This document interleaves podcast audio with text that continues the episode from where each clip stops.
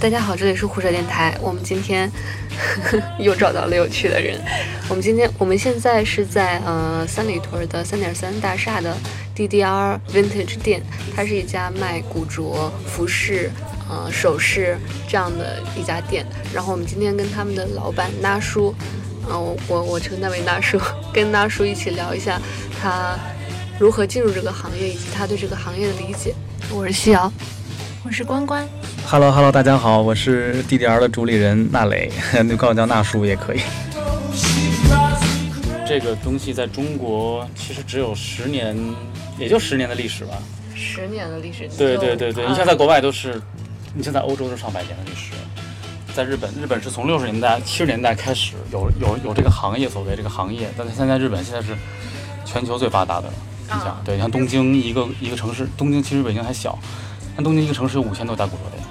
而且这个行在日本有有有做到日本日本的这个本土的这个公司做到五百强的，很厉害。就五百多家分店在在日本，每家都是四百多平米大的那种大的店铺。对，所以它是它是产业化的东西。这个都在中国只是行业，我们只是刚有这个行业，但是它形不成产业。因为如果你要产业，必须要要政府的推动，它相关的政策、相关的比如说这种。这种税的这种减免啊，包括这种资格的认定啊，行业协会的介入啊，各种各种各样的。你像日本是，不是说我有钱我就想开一个古着店，你开不了，你必须要要要有一个古商的这个认证资格，你才可以开开这个店。对，它是很规矩的。因为在中国，还是因为我们刚开始嘛，然后这个也没有这方面的这个这个所谓的限制啊，所以大家都所以这个行现在中国虽然十年历史，可是。其实这个很乱很杂，鱼目混珠，就是有的人卖的，其实跟 vintage 没有没有没没有关系，他他他也说是说是说是 vintage 店，说古着，但是国外实际上，你你什么样的店，然后你叫什么样的名字，它这个很清晰的，比如你叫 vintage 店，那你硬进去是就是 vintage 的这个这些东西，包括价格它也是属于 vintage 这个范畴。如果你不是，那你那你就那你在国外，你看你在法国、在英国什么，你能看到它它叫 second hand 或者 used clothing，对吧？再低一点叫叫 kilo shop，它按公斤要，那跟 vintage 就没关系。那那那些衣服就是这遮衣遮衣蔽体的啊，就几个欧或者几个磅就能买到一套西服或者那种什么东西，它没有什么牌子，或者也没有什么所谓那个年代的所谓的什么收藏价值。对。那那像您刚刚也说说，像在日本可能会规定的比较详细，到底什么是？古着，那您理解上这个这个标准，这个门槛到底是什么？什么样的衣服可以分为古着而不是二手？呃，首先古着也是二手，就是二手是一个很大的概念，因为你不管你叫 vintage，你还是叫，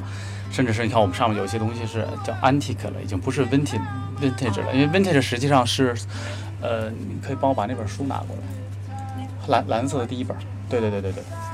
你你你你你可以看看，没没事，你可以看它的这个有专门的专门的认认定，所谓所谓的 vintage，它就是从零零年到九零年。这个是哪哪几几年出的？之间，这就是两千年左右的吧。两千年左右的时候，其实就是说，呃，过去十年到一百年的。嗯，其实。它的这个，它的这个，其实它已经挺挺宽泛的了。它从一九零零年开始算的。实际上，我们如果说有一个认有一个认定的话，其实是应该是从一九二零年开始。哦。就是从二零年开始，然后到八零年，其实九零年都不能叫 vintage 了，因为九零年比较近了，应该是三十年以前。三十年。对，然后因为二十年代它是一个分水岭，因为二十年代的时候。二年再往前是维多利亚时代嘛？那维多利亚时代实际上对现在的时装的这个影响不是特别大，就它还是那套东西，就女士一样束胸啊，然后那就那种像我这有有些衣服是是是维维维多利亚时期的那种东西，就重手工，然后那种蕾丝啊什么那样的东西。二年以后，实际上大家开始反思自己的生活，然后然后一战一战以后消耗大量的人力物力资源，然后开始人就。趋于简单化，就是就不需要，比如说过去的那个二十年代，你你看零零年以前，甚至维多利亚时期以前，那件衣服九十多个扣子，啊，你你也对，还好几层，关键你自己穿不了，它在后边，你必须得有佣人给你，你穿件衣服得得半小时才能出去，所以你像一战以后，然后到二十年代，这个人开始讲究效率了，那你就不能有那么。就这么慢的节奏去生活了。开始你看蒸汽时代开始，然后机车什么这些东西全都出来，它要快，所以快它就发发明拉锁这种东西，它很快抓一下就走了。所以还有功能性的一些衣服。然后过去都是都，过去其实装饰装饰性是第一位的，功能性是第二位的。那后来二十二年代以后。包括三十年代、四十年代这两次世界大战，然后过过去五六十年代重建，这些都是都是实用性，以实用性为为主。当然六六十年代不一样，因为六十年代、五十年代又属于又倒过去了，大家又开始又开始玩装饰的东西，玩跟别人那种完全这种色彩的东西又不太一样。所以你说 vintage 其实。就国际上也没有一个特别明确的一个认定，就是它一定是从哪个年代开始算。但是我们这个行，包括我走这么多国家，包括一些你去一些时装博物馆，比较认同的一个是从二十年代开始，就是一九二零年到八十年代，对，有到八十年代的，有到九十年代的。嗯，它能够叫 vintage 的，你可以看它，它能叫它能够叫 vintage 的，实际上都是就是每个年代里边很著名的设计。很经典的，一看就是知道啊，这是六六六十年代的东西。然后比如说一看就是四十年代的东西，包括迪奥的 New New Look，你看看他他那些过去的那些东西，就是是那个年代里最经典、最有代表性的 look，哎，才能叫 vintage。如果它不是大牌呢？不是大牌也无所谓，那个款式是那样的，因为每个年代有每个年代的那个人们对于服装的那种那种那种那种需求和那种趋势，所谓的流行嘛，那个年代也有。就是那个年代流流行的所谓的那个流行最经典的样式，然后面料，然后款式和和和那个，当然有当然有品牌是最好的了，因为品牌这个这个概念实际上是从二六二十年代开始往后走的，包括一些法国最早的一些一些从工匠转到开始开始创作自己的品牌，包括香奈儿，包括包括这些人。他们开始有这个意识，做做做自己的服装店，做自己的品牌，是从二十年代开始。所以为什么 vintage 就是从这儿开始的呢？就是因为这个，因为二十年代以后的偏功能性的衣服，对现在的人，你我之间大街上那些人穿的衣服的影响力还在。就是我们现在用那些款式，包括现在你去北区看那些大牌的那些店的有有些东西，还是从过去的这些这些里面去去找所谓复古嘛。所以 vintage 好玩，还有它的这个价值也在这儿，就是它除了它是经典的，还有一个就是它一定要有收藏价值，就是一定，因为它是代表那个年代的最最经典的设计，就是最著名的那个那个样式，所以它一定是现在是有收藏价值的。嗯，有收藏价值是界定于 vintage 和 use clothing 的一个很很很重要的一个区别。嗯，对。那像您刚刚最开始的时候跟我们聊到这个国内的兴起的这个。大概是在十年前，嗯，然后您能回忆一下当时中国是怎么兴起这个文化？就穷嘛，最早就是穷。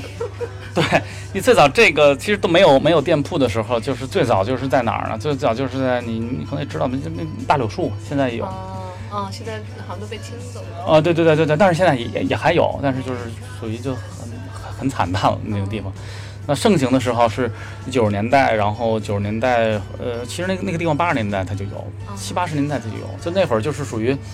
就是到处去收来的衣服。最早的时候到现在其实也没有一个就 recycle 的这么一个概念，就是这个这个这个再回收再利用的这么这么这么一个概念。那那会儿就更更没有，那大家就各种扔，或者说各种到处去收嘛，就跟捡破烂儿一样，就是那种呜噜呜噜呜噜，他就他就摘一些。还能穿的，还能用的，呃，不是那么破的，或者说还能洗出来，还能就是有有些东西的，然后就在那儿卖，然后就就弄个大板车，那是我小时候的事儿了。你想，那都是八十年代的事情，八十年代末九十年代初的时候，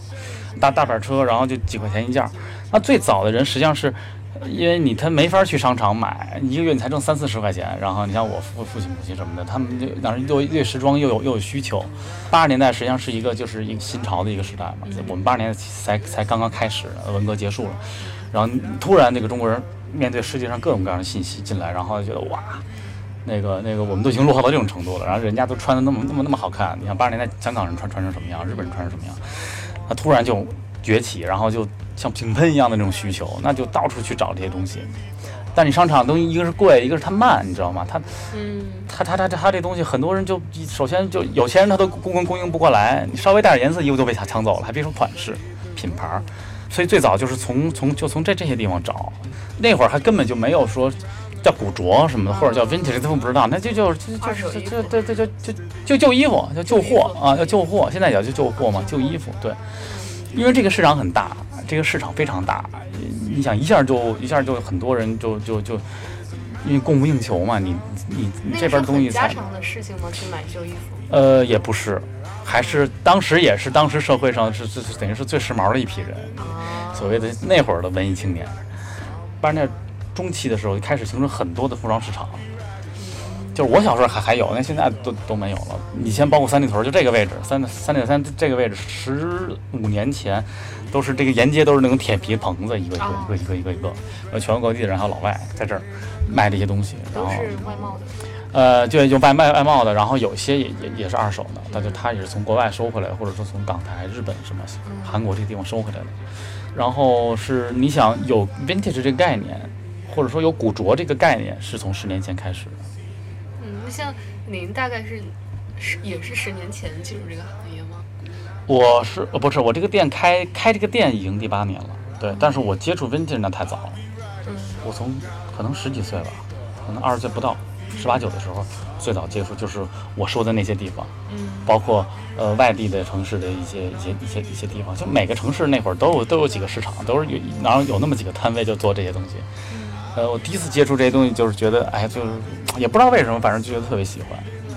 然后白天上学穿校服，然后回家，然后就换一身奇装异服。我打小就是一个特别就跟别人不太一样的人，大家觉得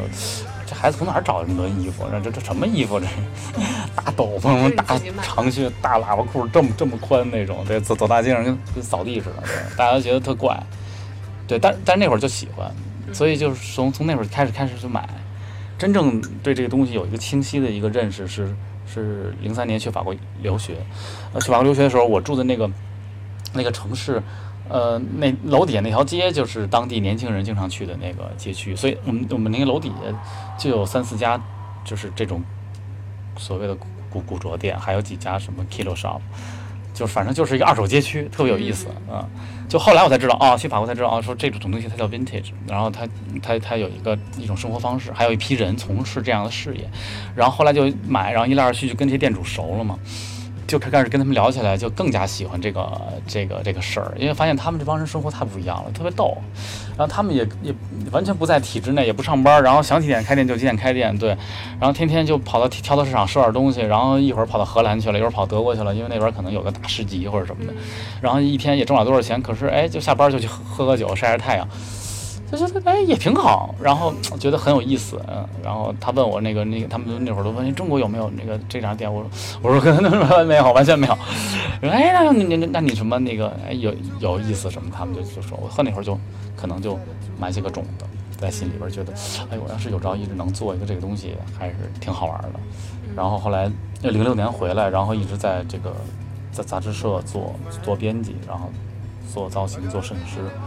接触的也都是这个 fashion 这个圈里的人，中中中国其实比较早的 fashion 的一一圈里的一些人，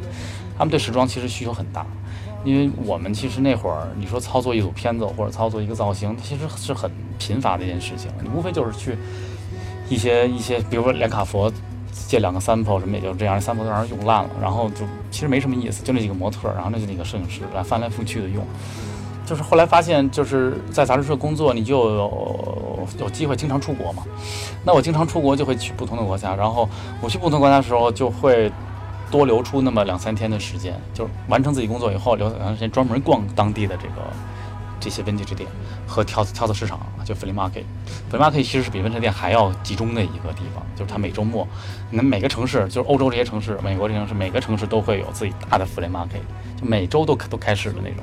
那里边有就是主要就是以旧货、旧衣服、旧家具为主的，那会儿就是在攒这些货源了、渠道。对，到两千零九年辞职，然后开始筹备这个店，其实是很很偶然的机会。就两千呃两千一零年的时候，我有一朋友的一个小店在鼓楼那拐弯那儿，那个小小店，他就不做了，才二十多平米，二十二平米。然后我就脑袋热就接来了。其实那会儿手里也也没有什么货，我就想，哎，但是那会儿其实已经有有所谓的古着店了，嗯对，就北京，但是就那么一两家。嗯，在日本其实就他们还活得蛮好的做这个行业，然后像在欧洲那边是一个什么情况？每个国家不一样，嗯对，就这个东西好玩是好玩在，它每个国家的情况都不太一样。嗯呃，每个国家有每每个国家自己的那个那个属属性，所以你去每个国家的那个它当地的古着店和 flea market 都不一样。就你都所所谓不一样，就是它首先 它经营的那感觉不一样，然后你在它那个国家里的那个那些店里找到东西也不一样。所以你看到我我这个店里东西是是世界各地的，都是你亲自去淘回来。当然当然当然当然，我跟我媳妇儿现在是每个月有十天到半个月的时间会在一个国家，每个月对每个月。对，所以一年出去十二次，基本就是半年时间在国外。我们下礼拜我要就要要走了，所以为什么说我九月六号之前嘛？嗯，对我，所以这样我们已经有四五年的时间了，是这样走。所以我现在走了有全世界大概三十个国家，大概是上万家古着店和可能有几百个跳石，我基本上走遍了。嗯，哎，那您为什么觉得我们这个时代是需要古着的呢？就是首先它有几个属性吧，我觉得第一就是它它它便宜，嗯这是最这是最直接的。对，因为你像你像我们这个店里很多东西实际上是专柜的百分之呃就是两折到五折的价格。第二就是它，呃它绝无仅有，它这它这东西有的时候有很多都是比如八十年代九十年代一些东西，它现在就没有了，而且你很难跟别人去撞衫，就几乎不太可能，因为你看在我店里都是一样，只有一件。就我这个店的话，我们主要的客人有就是很大一批的客人是圈内的各种明星的造造型师，就是他们会有时候会给明星做一些搭配啊，或者他们去拍一些片子什么，他们会专门来我们这样的店去找找一个，不是租是借，跟嗯媒体的合作这种。哦对，包括明星，比如说明天他走一个红毯或者什么，他可能会在到到我这儿来挑挑一个 vintage 的东西，然后给明星搭一下，然后然后一说呢，就说哎呀，你这件衣服还挺挺特别的啊，特别好玩儿。一说是 vintage，这是这是比如说这是八八十年代的伊普松罗汉，他还觉得挺有你还挺有品的，不会是追潮牌儿或者跟别人撞衫那种。嗯在国外，国外是非常的那什么的，比如你去你去好莱坞，他他每每每一个什么活动都会有明星去穿那个，然后它还有收藏价值。对，就是比如说你你找你找到一件这个伊普松罗汉，它比如说七十年代六十年代的那种经典的 look，它是升值的，它是包括包括香香奈儿一些一些九年代的一些，包括甚至首饰包，全都是这样。它现在每年增值百分之十五，比黄金甚至升升值的还厉害。你说你现在投资什么能能能能这么升值啊？还不说有任何事件发生啊？你比如说，阮安娜可能比如穿了一套那个 vintage Chanel，马上就跳，就马上跳，还别说就是按部就班升，可能一下升百分之五十，这个他就穿过那个单品或者怎么样，所以它还有投资价值。而且呢，它最重要的一点就是，我认为就是我们这个从业者认为，它是最重要一点。为什么欧美人对这个 vintage，呃，当然也很多人也不穿，就是觉得人家是二手的，人家穿过了，我就不穿。但是为什么大多大多数人都很接受呢？都很那什么呢？它是个 recycle 的概念。嗯对它说到底，它是个 recycle 的概念，它是环保的一个一一个一个事儿，你知道吧？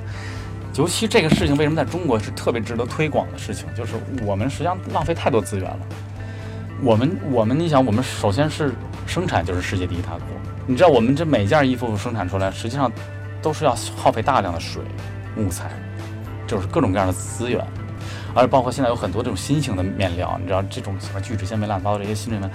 就化化工原料所谓的东西，那它那对自然的这个这个破坏力更大。进货这一块，然后最近也出了一个相关的新闻，它也就是我们为什么今这次想聊这个事儿，就是在深圳和呃韩国那边呃，碣石镇汕尾、啊，对，汕头那边，那就是就那边他们劫了一批船，然后那批船就是就是说都是什么旧货、二手衣服，对，然后所以这个这个就促使我们想了解，就是像您的这种店，一般进货是有怎样的渠道？是有人那种东西就是过来以后，就是我就是我最早说的就是那种，它是它是现在也有，就是嗯是北京少了，但是外地有很多就是那种集市所谓的，然后大棚或者大大车就是噔噔噔一开包，然后往里往里一扔，然后那些都叫做 used clothing，就是都是就二手衣，就没有一件能能能能叫 vintage，或者说是很少，可能个比如说一万件衣服里能能掺个可能几件就是能够叫 vintage 的。我在国外也有，你像美国很大的一个连锁店叫 Goodwill，嗯那非常大。那它它那它那里边的那衣服成成千上万，每家店都是都是将近一千平米，然后，嗯，就那些衣服就是属于就是属于类这种级别，就是你可能买一套西服才才才两两美金，你想想看，才十几块钱人民币的一套西服，老黑什么的那种，还得买。但是这个我我也不反对，但只要你经过严格的消毒的程序，然后有相应的监管的这个部门，他去扶正这件事情，但现在国内这一块儿应该不是很规范。这太不规范了，就没有规范，对对，或者说是胡来，所以才会造成这这种这种局面。对，因为国外是这样，尤其你像欧洲、像日本，早就这样，就是你你要扔垃圾，对不起，你不是随便可以扔的，那个垃圾是要收税的，你要交钱才可以扔垃圾。所以他为什么他有能有这个事儿出现，就是因为他很多人他就就等于就是暗箱的他的黑市，就把这东西扔扔给那样的一公司那样的公司，然后他也不走程序，然后就直接上传就拉到中国来了。中国反而倒需要这些东西，你也不能说它不好，它确实是，而且它存在存在了三十多年了，而且在当地是几十万人从从事从事这个事业，这个行业是一个灰色的行业。但是你说你想一一一两一两一两下就给它完全那什么肃清不也不可能，对。只不过说这个会越来越严格，对，一个是越来越严格，一个是就是，呃，会越来越细化，越来越规范，这是肯定的。对，因为你像我们这样的店，我们这样的店，我们是绝对不会说跑那儿去弄弄点那个，耽误那时间根本就，而且一件也挑不出来。这就我说的，一万件里边可能才有几件，你根本疯了，你待一半个月你挑不出一件，完全完全也不是我们想要的东西，也不是我们客户群想要的东西。世界各地收回来这些衣服之后，您还会再做消毒吗？对，但要分的。首先，其实你要是在，因为我这些货实际上是，应该是一大半来自于，就是也是也是当地的古着店，就类似像我这样的，比如巴黎的古着店，东京的古着店，或者纽约的古着店，这样这样的古着店。那店里东西本身，他们就是经过经过就是经过消消毒的了，因为他们就本身有有这道有就是有这道手续。就是他必须要干这个事情，否则你才你才能做做这个店。就我说的，人家很规范。嗯。尤其日本，日本是就是我我在那边收的东西，包括我当时仓库里收的每件东西，都带都带着那个干洗签儿，每件东西都带着，都特别明确。上面上面会告诉你干洗员是谁，然后什么时候去干洗的这件衣服，套了塑料袋儿。在美国，如果比如说你在纽约或者在洛杉矶，或者什么西雅图、波特兰这些有些很高级的古着店收这些东西，那是一点问题没有的。就是它本身它就是经过这道程序的，但是我还说，就是我还有很多的东西是来自于跳蚤市场，啊，那跳蚤市场东西就就没谱了，你知道吧？它是可能就是比如人家用过的，或者说人家也是从从哪儿收过来的东西，然后摆在地摊上那种，然后那种，所以你就必须得经过干干洗的流程，然后甚至是修补，就有些老很老的很老的一些东西，我们要经过还自己还得修补。扣子没了，或者这儿裂了，或者内衬撕开了，或者怎么样了，或者比如说有有些古董包，有些东西内衬本身换掉了，坏掉了，我们还得去换，去修，重新加固，然后重新弄。像这些下游的是专门做古着的这些清理或者？不是不是不是，没有，我们中国没有一家是专门做古着的修理的，都是就普通的服装服装店呀，干干干干洗店啊什么的，就这些东西。然后你要是有一些很很很要劲儿的一些一些修理东西都有，比如现在那个包整。现在就很很厉害啊，他就专门是修修理这个古董奢侈品包的和二手奢侈品包的。所以，比如说你处理不了的事情，比如说这个东西掉色，或者是哪儿坏了，重新上色，重新翻新，重新，比如说里边换内衬，然后比如说这个这个帕折了或者扣碎了什么，他都还有专门的流程去做这个事情。嗯，对，就是很专业。就这两年出来类似像我们下边这这种承接这样的公司有很多。像您穿的这一身是里边是古着吗？呃，对对对，肯定是。我从十年前开这个店以后，可能就没买过什么新衣服吧，除了内衣内裤。对，因为商场现在长商场长什么样我都不知道，都没进去过，对，从来没进去过。我们是属于这种，就是属于二手迷了，已经不能叫做不不不是时装迷，是那种就是 vintager。就一二，他是他是这样的人，就国外有很多，那国内现在也越来越多，就是那种他就是他就不接受新的东西。其实我也是，就是不接受任何新的东西。对，我我就他没有故事吗？不是故事，就一方面吧，我就是习惯了，我不喜欢用新的东西，尤其是现在大工业时代生产的东西，就是大化学、大工业、大大流水线下来的东西，我觉得它太过。工业化太过冰冷，它没有没有那个人味儿。比如说现在，我现在如果去商场或者去什么，你看那些衣服，看那些鞋帽子，就觉得那种闪着贼光，颜色都不对。对，就是我喜欢那种时代，就是历练过来下来的那些那些颜色、那些质感。对，所以你看我我们家也是，所有的家具都是二手的，都是老的东西。然后。然后穿的衣服就不用说了，然后你甚至听的音乐啊，然后什么我们的厨具什么这些东西都是，对，在国外你就能看到很多这样的人，就特别好玩儿。就是我有时候去跳蚤市场，有时候能看见老头特别逗，然后那种胡子是那样的，然后戴一个那种那种那种鲍乐帽，那种那种二十年代那种帽子，然后特别逗，特别戏剧，穿粉粉的那种翻边维多利亚的帽子，呃，袜子，啊，那特别好玩。你跟他聊，然后有时候，然后有时候你能去他们家，一看我惊了。你去他们家一看，他他整个房间就是六十六十年代的样子，就是 stage age 那个那个样子。所以他那些家具全是从跳蚤市场淘的，或者古董店淘的，什么电视机都是圆的，什么那种。哎，你知道，你就看他听的音乐，然后你就看他那，一会儿他女朋友回来也是那样，特逗，就是那种，就特别抓马，特别戏剧。然后，然后你跟他聊，他还是用过去的那种手机，就是按键，然后那种能发短信就行了，完全就是跟互联网也也不沾边儿那种。开车老老爷车，一会儿出去开老爷车，呜呜走了。然后甚至是你听他说话的方式，他用的词都不是现代人的词，他还是。过去的那那那种那种词，就像咱们说的民国时代那种词是，他英语也是这样嘛，法语也是这样，他是他过去十年跟现在的人说话不太一样了，他用那样的词，然后你就觉得他是一个，就他就生活在一个那个六十年代的样子。你跟他聊，他也是，他说我就喜欢六六十年代，我就回到家以后，我就把我自己封闭在六十年代，我不管外面是什么样子，我就喜欢这样，然后然后我就沉醉在这里边。然后为什么不呢？我觉得也挺有意思的，就是它已经是一种，其实是一种一种控。嗯，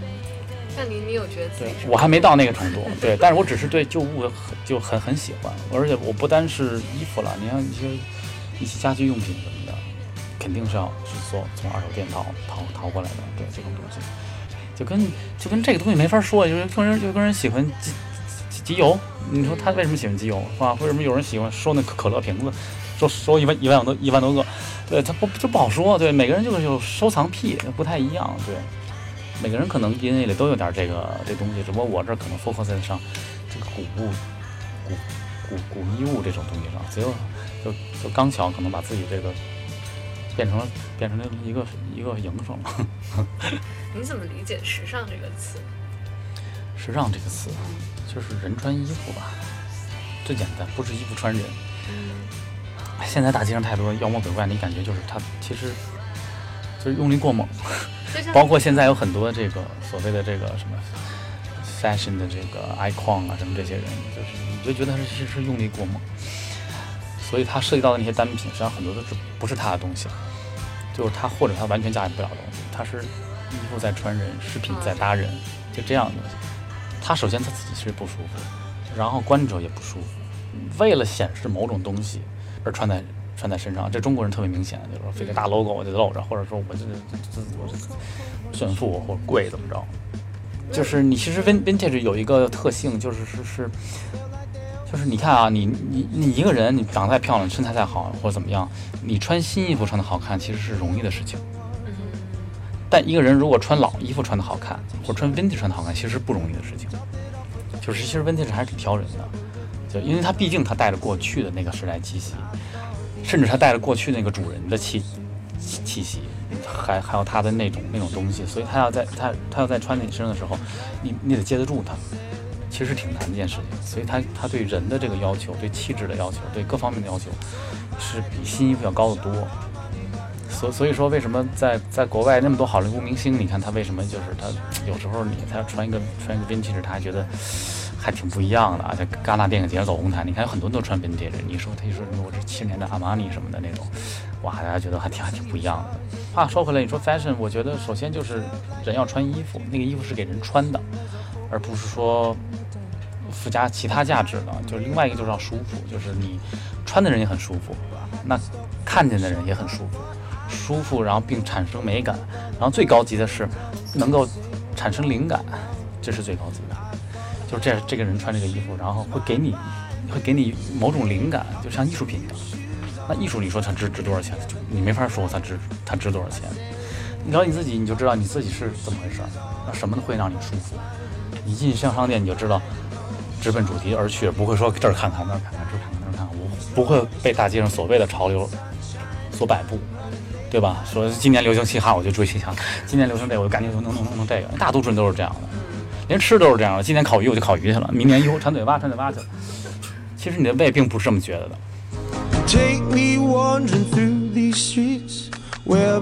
我们今天聊天就到这里，谢谢大家，大家再见，拜拜，拜拜拜。